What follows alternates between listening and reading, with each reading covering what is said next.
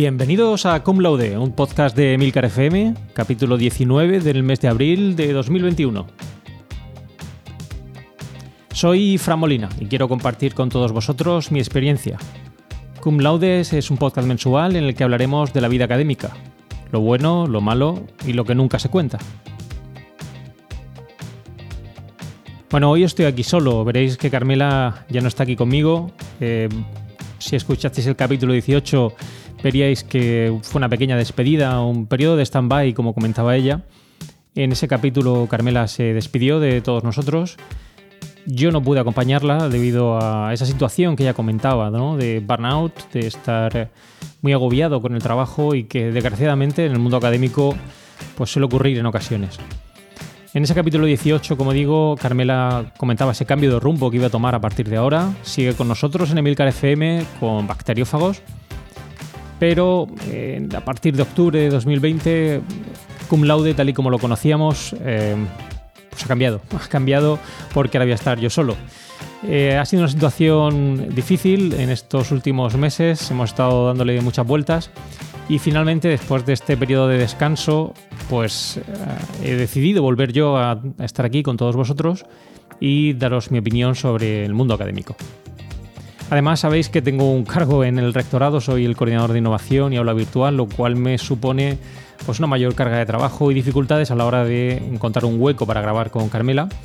Y por ello, bueno, al final seguiré yo solo de momento, aunque estoy seguro que Carmela va a venir a acompañarme en algún episodio, a darme su opinión y a introducir esa frescura que sabemos que Carmela tiene y que plasma en ese estupendo podcast que es Bacteriofagos. Además, Carmela os comentó que es importante descansar. En el mundo académico eh, no nos podemos quejar, tenemos suerte, sobre todo ahora en el periodo de pandemia.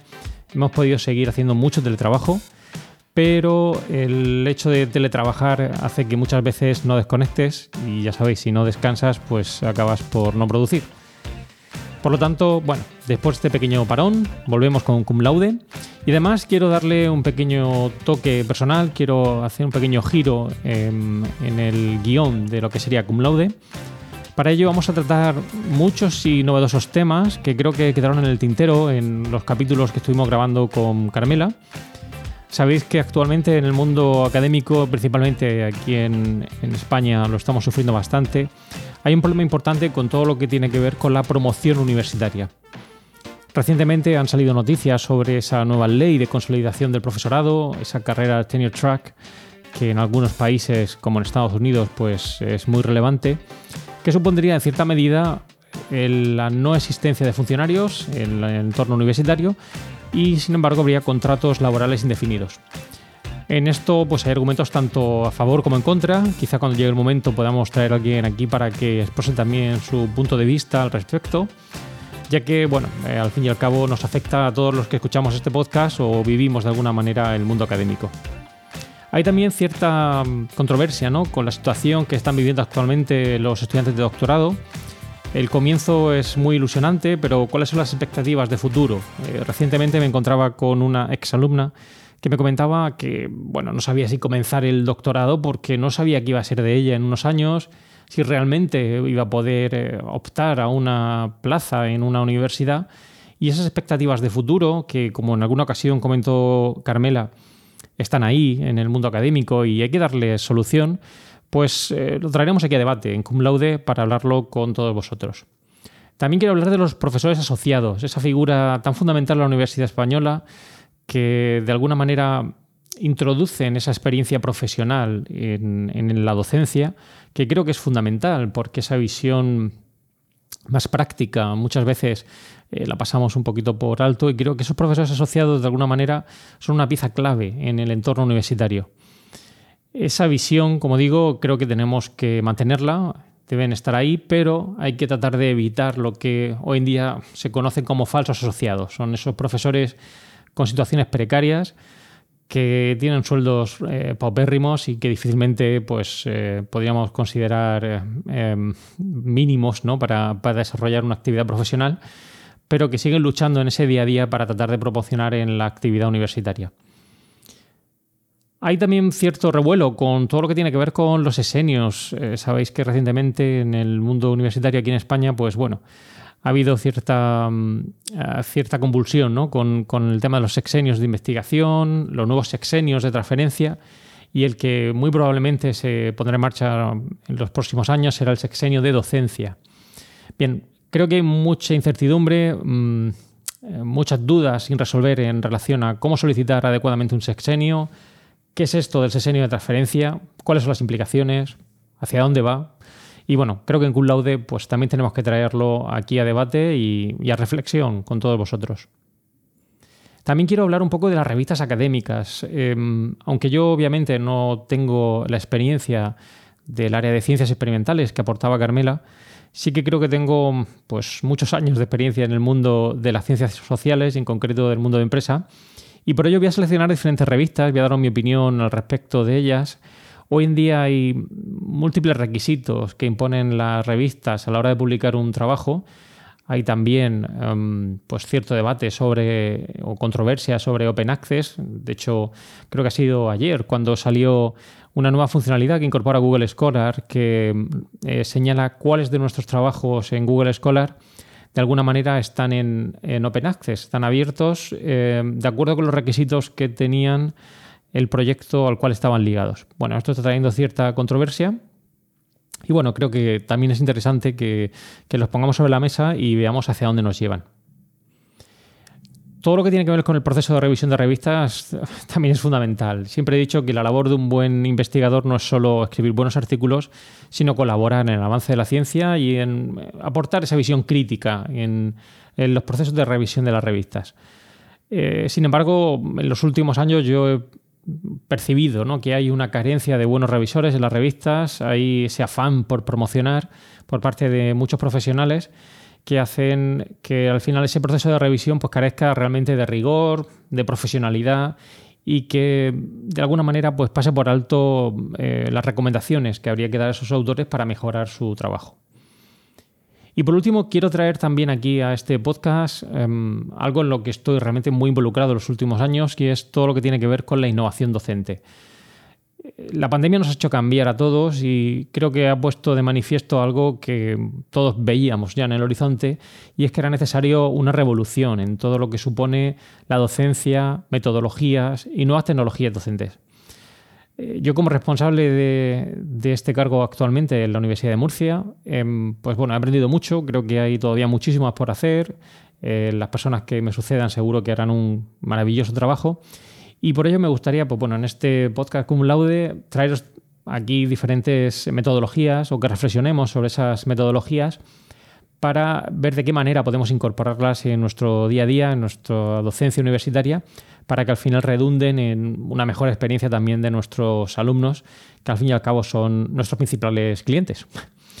Bueno, con respecto a cómo poner todo esto en común, ya sabéis que el antiguo email que teníamos, que era cumlaude.podcast.gmail.com, lo vamos a seguir manteniendo, yo voy a seguir consultando ese correo, pero introduzco un nuevo correo para simplificar un poquito el contacto conmigo, que sería cumlaude.fjmolina.com.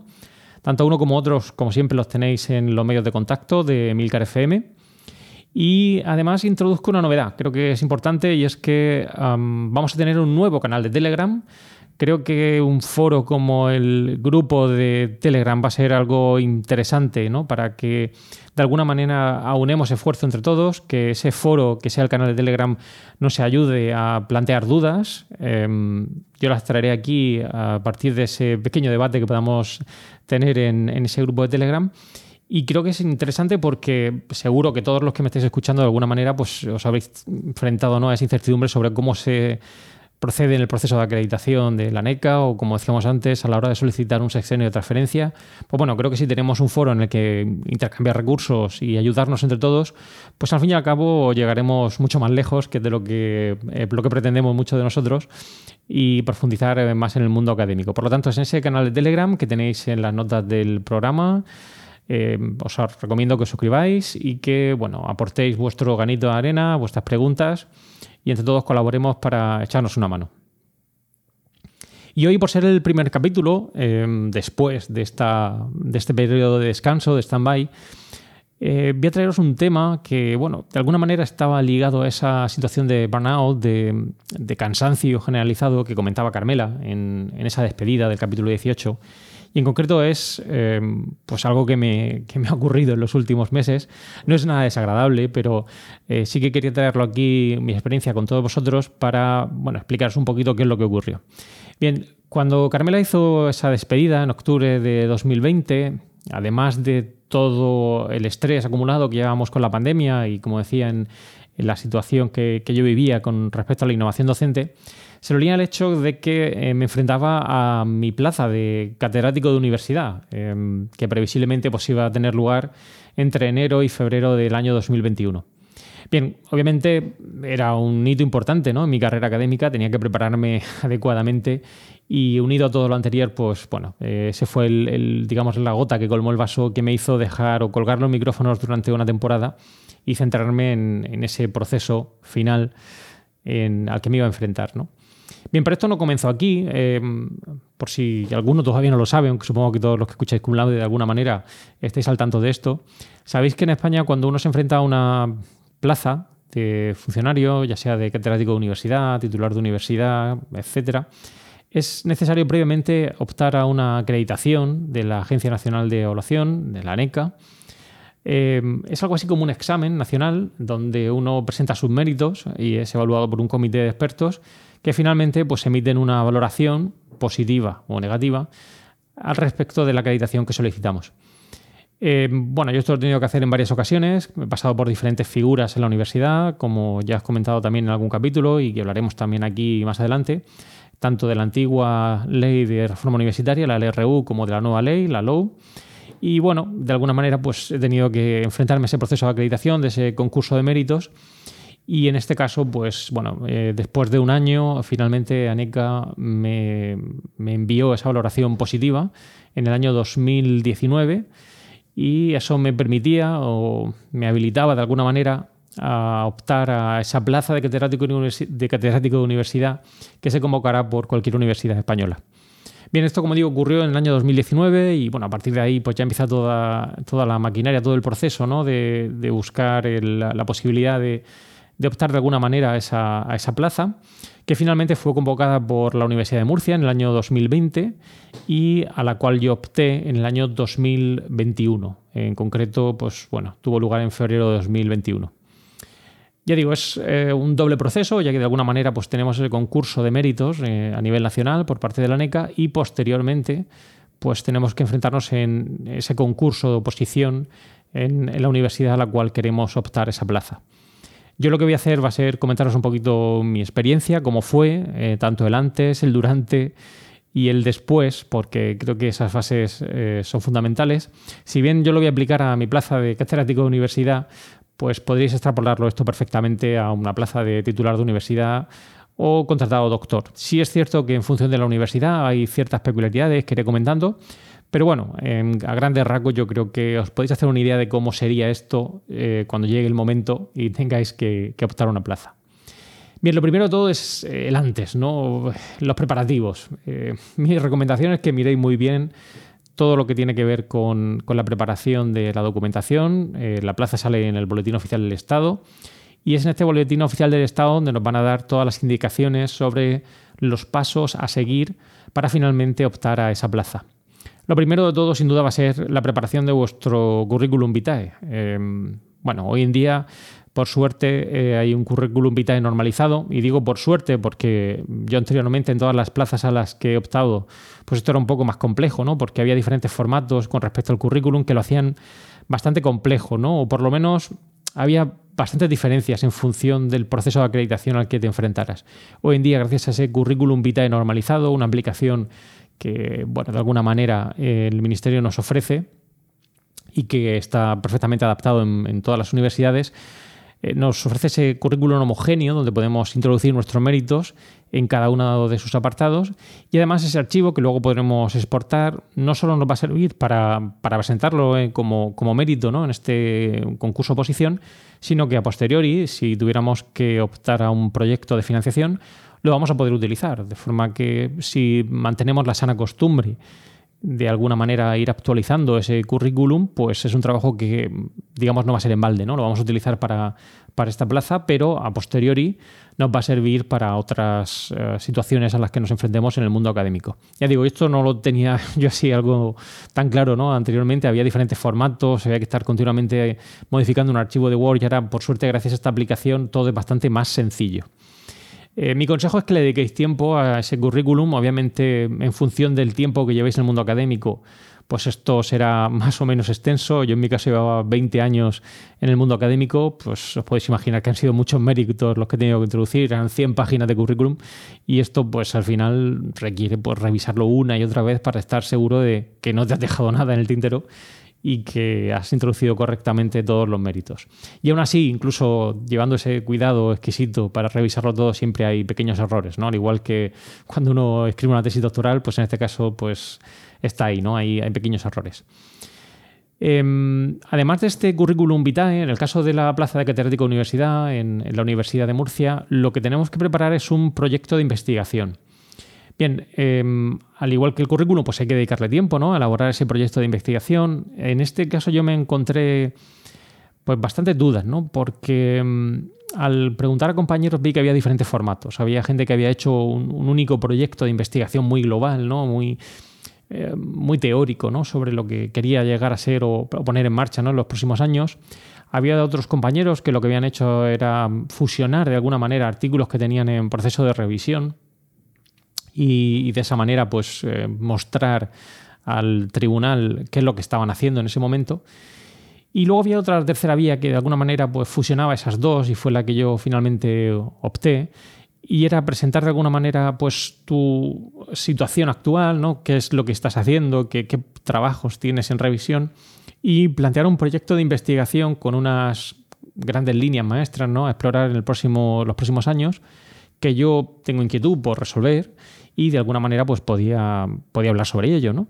Bueno, preparar ese proyecto de investigación pues eh, también requiere de su tiempo porque pues hay que sintetizar mucha información, hay que reflexionar, elaborar, redactar correctamente y al final pues esas más de 100 páginas con sus 250 referencias eh, correctamente enlazadas con el software Node pues hacen que lleves pues mucho tiempo de preparación. En concreto, aproximadamente podría decir que entre la preparación del currículum vitae y del proyecto de investigación fácilmente han sido tres meses, en el caso de esta plaza de catedrático de universidad. Era un plazo que más o menos yo había previsto. Eh, sí es cierto que, bueno, eh, por en medio estuvo el periodo de vacaciones de Navidad, pero bueno, se ajustó bastante bien a la previsión y ya digo, más o menos, pues yo diría que unas dos, tres semanas para el currículum y ya el resto han sido pues, el proyecto de investigación que, como digo, requiere una mayor reflexión y análisis y, bueno, en este caso, pues eh, ya digo, en mi caso fue lo que más tiempo me, llevó.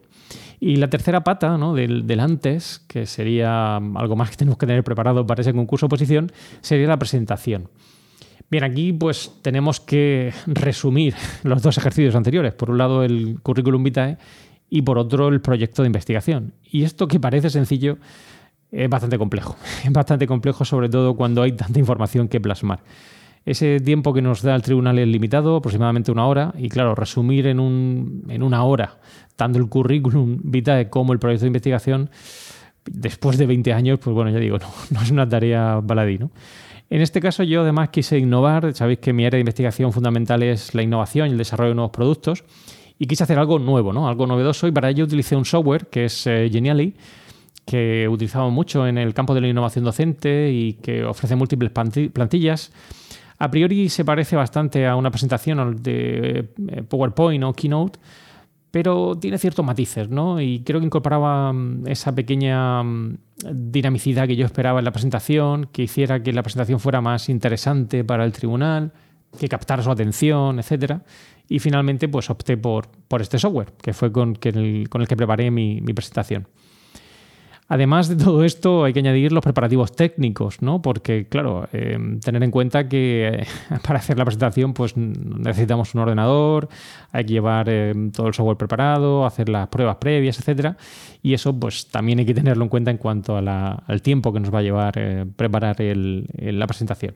Pero en total, ya digo, aproximadamente unos tres meses sería el tiempo que, me llevó a mí preparar esto. Creo que la presentación con Geniali fueron casi dos semanas, entre unas cosas y otras, porque tuve que aprender el software en profundidad. Pero bueno, aproximadamente eso, unos tres meses, los, los tres eh, pasos de currículum vitae, proyecto de investigación y la presentación. Ahora vamos al durante, ¿no? ¿Qué ocurre con el durante? Bueno, pues el durante es esa, esa situación que, todos tenemos que vivir, que es pasar por el trago ¿no? de, de optar a esa plaza en ese concurso oposición. En este caso, yo además, eh, en febrero de 2021, la situación con la pandemia no era para nada favorable y eso me llevó a una situación de presentación en lo que denominamos hoy en día modalidad híbrida. ¿Qué es esto? Bueno, pues hay cinco miembros del tribunal, tres de ellos estaban presentes físicamente en el, en el espacio en el que yo hice la presentación, en el salón de grado de la Facultad de Economía y Empresa pero había dos miembros del tribunal que lamentablemente no pudieron desplazarse debido a la situación de la pandemia y lo hicieron a través de videoconferencia. Bien, esto añadía un, añadía un pasito más, ¿no? Un, algo más en la presentación porque había que controlar que de alguna manera no hubiera fallos en la presentación, que las cámaras estuvieran correctamente enfocadas, que los dos miembros que estaban a, a distancia pudieran seguir el proceso correctamente. Pero la verdad es que en este caso, pues bueno, el personal de administración y servicios de la, de la Universidad de Murcia, pues bueno, me ayudó muchísimo y conseguimos poner en marcha todo eh, para que funcionara y, todo fue muy, muy fluido. Pero hay una variable extra que, que, que, yo no contaba con ella, ¿no? que era todo lo relativo a las firmas electrónicas. Hay que tener en cuenta que hay muchísimo papeleo que ahora comentaré. Y claro, eso requería que el tribunal, sobre todo los dos miembros que se encontraban a distancia, tuvieran acceso a esa firma electrónica y por ello pues, fue necesario hacer múltiples pruebas previas a lo que sería el proceso de, firma. ¿no? Bueno, esto al final lo que hizo fue alargar mucho todo el proceso. En concreto diré que mi concurso oposición duró casi cinco horas, eh, lo que estuve allí en, el concurso oposición. Si bien yo solo estuve hablando una hora de, de, presentación y aproximadamente media hora, tres cuartos de hora respondiendo a las preguntas del tribunal, pero bueno, fueron en total cinco horas con cada uno de los pasos que voy a poner aquí, por si alguna vez os tenéis que enfrentar algo así o si actualmente estáis en esta modalidad híbrida y hay algunos compañeros que me han contactado, ¿no? Porque han tenido que enfrentarse a esta modalidad híbrida recientemente, ¿no? Y me han dicho, oye, Fran, ¿y esto cómo se hace, ¿no? ¿Cómo, resolviste este asunto? Bien, lo primero de todo es prepararse, ¿no? Hay que preparar todo antes de que llegue el tribunal, eh, sobre todo los que van en, físicamente ¿no? al, al aula. Y para ello yo recomiendo llegar con suficiente antelación para ponerlo todo en marcha. Em, ordenador, puntero, mm, etcétera, ¿no? y asegurarnos que todo funciona correctamente. En este caso, eh, utilizamos la plataforma Zoom para, esa modalidad híbrida, eh, para que los dos eh, miembros del tribunal que se encontraban a distancia pudieran seguir la presentación y bueno, comprobar que todo funcionaba correctamente. a continuación, el tribunal se reúne. Tienes que abandonar la sala y em, ellos preparan toda la documentación eh, exponen en el tablón eh, fuera del aula todos los criterios del examen, cuál va a ser la puntuación máxima o mínima que se puede dar en cada uno de los ejercicios, etc.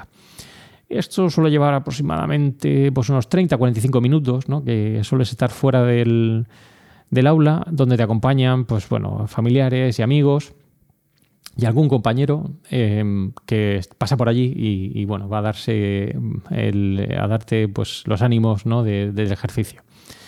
Eh, a continuación, el tribunal llama a los candidatos eh, y entonces es cuando uno entrega la documentación. La documentación, ya digo, de esos dos ejercicios, el currículum vitae y el proyecto de investigación. Una vez entregada la documentación, nuevamente hay que salir del aula y eh, va a ser el tribunal que examine esa documentación en detalle para ver si cumple con los requisitos que previamente se han fijado. Ese proceso lleva también un tiempo, suele oscilar entre también los 30 a 40 minutos, durante el cual pues nuevamente tenemos que estar fuera del aula con eh, familiares y amigos que están allí con nosotros.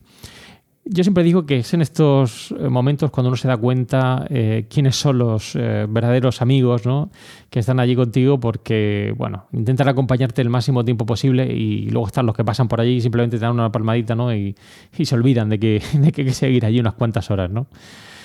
Em, después de ese tiempo ¿no? que, hemos estado fuera, y donde vamos a sufrir pues, muchos nervios, ¿no? Em, y eso, esos familiares y amigos van a estar allí para calmarnos Finalmente el tribunal nos va a llamar en esa sesión pública, entraremos al aula y vamos a realizar la presentación. Esa presentación que hemos preparado con tanta delicadeza, le hemos dedicado muchísimo tiempo, en mi caso ya digo fueron dos semanas, y vamos a tener que soltar allí, pues ya digo, en una hora, em, de la manera, pues con, mayor, con la mayor soltura posible, ¿no? Eh, yo lo hice. Eh, sí es cierto que tuve un pequeño problema con, la presentación, tener en cuenta que el añadido ¿no? de Zoom hizo que hubo un pequeño eh, inconveniente a la hora de compartir la presentación. Pero bueno, el tribunal, sobre todo los dos miembros a distancia, fueron muy comprensibles y lo resolvimos en, un minuto y todo, todo fluye. ¿no?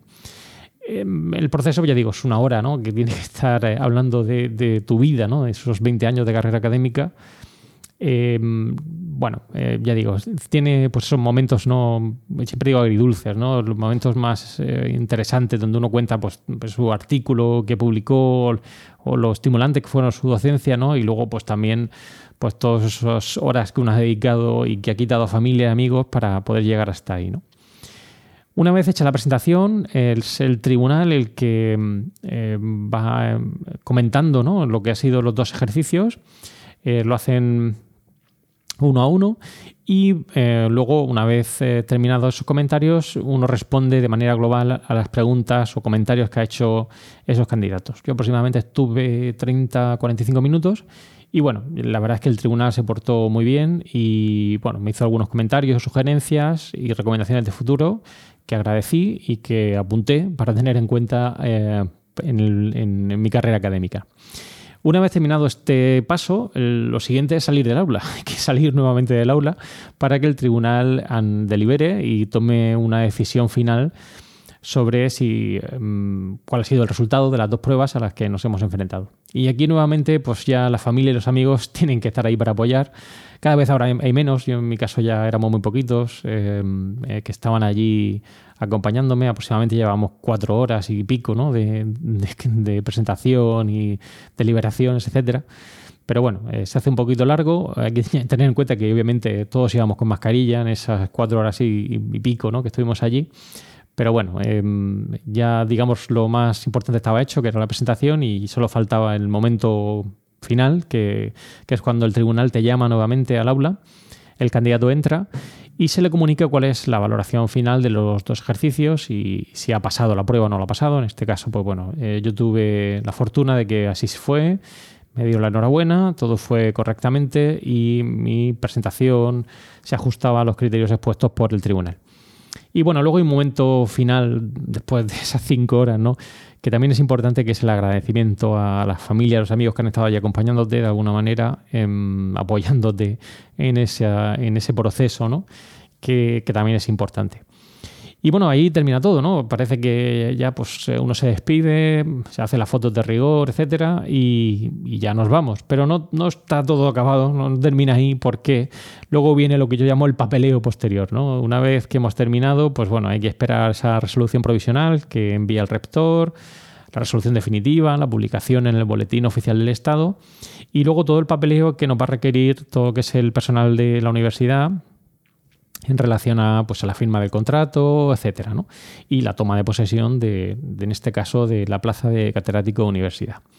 Ya digo, un proceso largo, ¿no? por decirlo de alguna manera, em, pero bueno, muy satisfactorio porque todo, todo fue bien.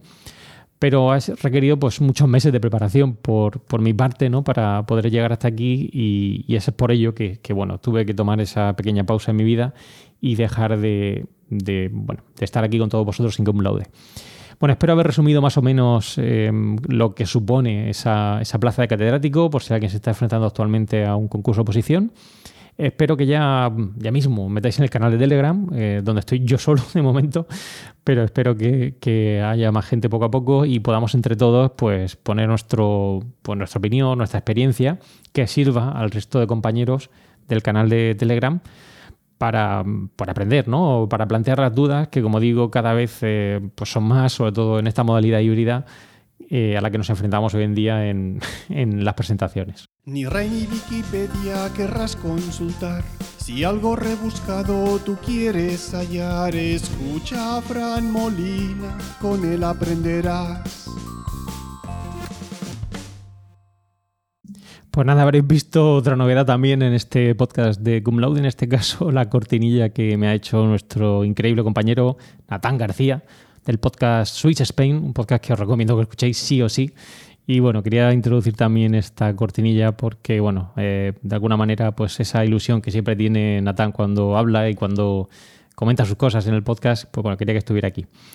Bien, en esta sección lo que voy a hacer va a ser eh, desgranar de alguna manera términos, eh, conceptos que son bastante recurrentes en el mundo académico y que muchas veces pues, utilizamos de manera incorrecta o que a veces ignoramos, ¿no? No sabemos qué son o qué papel juegan en el mundo académico.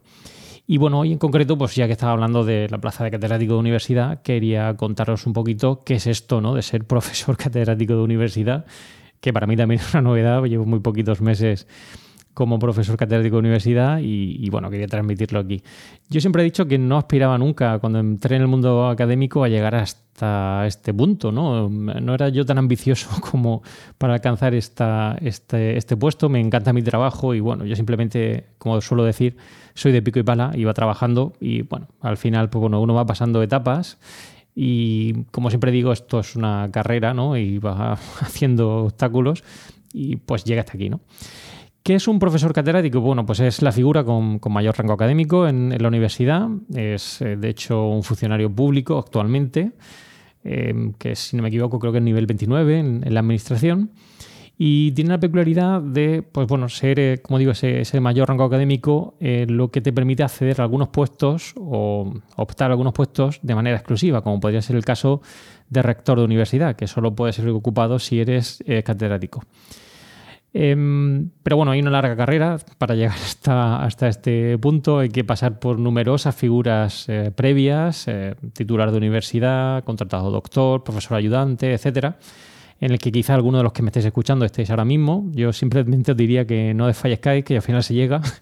Y bueno, previamente, como os he dicho, hay que optar a esa acreditación de la ANECA, que antes era un periodo en el que estuvo vigente eh, por si alguno de me escucha, lo que se conocía como habilitación nacional, era un concurso donde básicamente había que eh, presentar esos méritos de manera mm, colectiva junto con otros candidatos, ¿no? Y bueno, eh, bueno, está ahí. era similar a lo que ahora tenemos con la NECA, pero creo que, bueno, con sus ventajas e inconvenientes, pues ahora es lo que tenemos y ya digo, previamente a optar al concurso oposición hay que pasar por esos méritos. Una vez que pasamos ese paso, pues se emite el certificado que acredita que uno puede optar a esa plaza de catedrático de universidad. Como peculiaridad, simplemente señalar que una vez que uno ocupa una plaza de catedrático de universidad, no puede optar a otra plaza similar en los dos años siguientes. Es decir, que si optamos a esa plaza de catedrático y la ganamos en la universidad X, no podremos ir a la universidad Y hasta que no hayan transcurrido dos años ocupando esa plaza en esa universidad previa. Bien, eh, esta figura, como digo, que es la de mayor rango académico en la Universidad Española, difiere un poquito o tiene diferentes nombres o terminología en otras universidades. En otras universidades lo podéis encontrar como eh, full professor o simplemente professor en otros sistemas educativos. De hecho, creo que es un error bastante común ¿no? para los que empiezan, ¿no? que cuando rellenan sus fichas en diferentes plataformas, pues ponen que es profesor con dos S. Hay que tener cuidado, ¿no? porque eso al fin y al cabo es um, igualarla de alguna manera ¿no? una persona que acaba de empezar a, profesor. Lo digo porque yo también cometí ese error y, bueno, y otros tantos que iré comentando aquí con vosotros, nadie es perfecto, pero bueno, eh, ya digo, poner full profesor o simplemente profesor cuando uno ya ha optado a esa plaza de catedrático.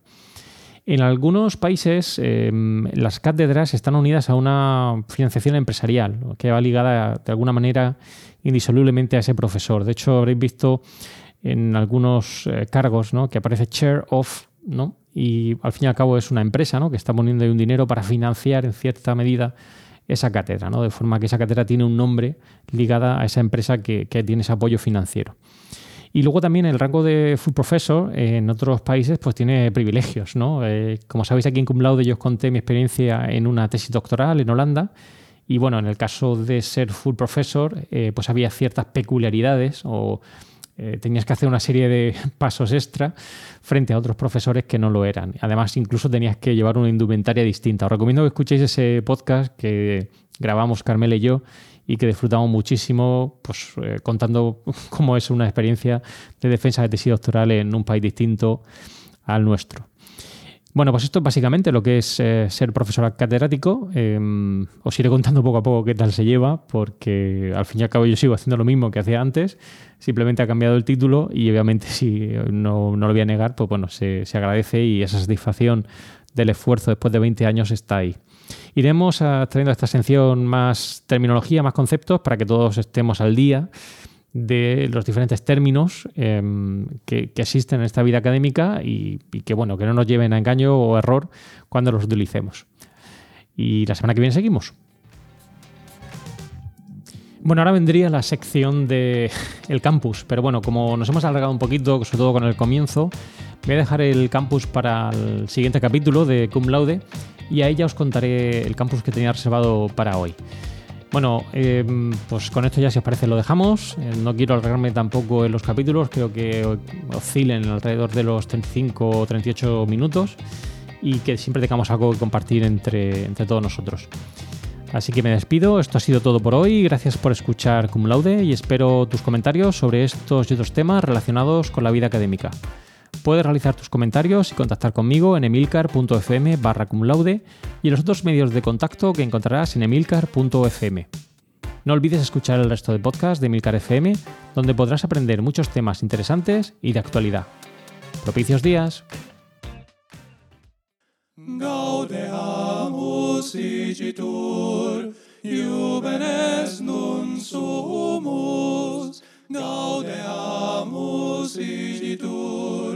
Juvenes nun sumus, pos jucundam juventutem, post molestam senectutem, nos avevitumus, nos avevitumus.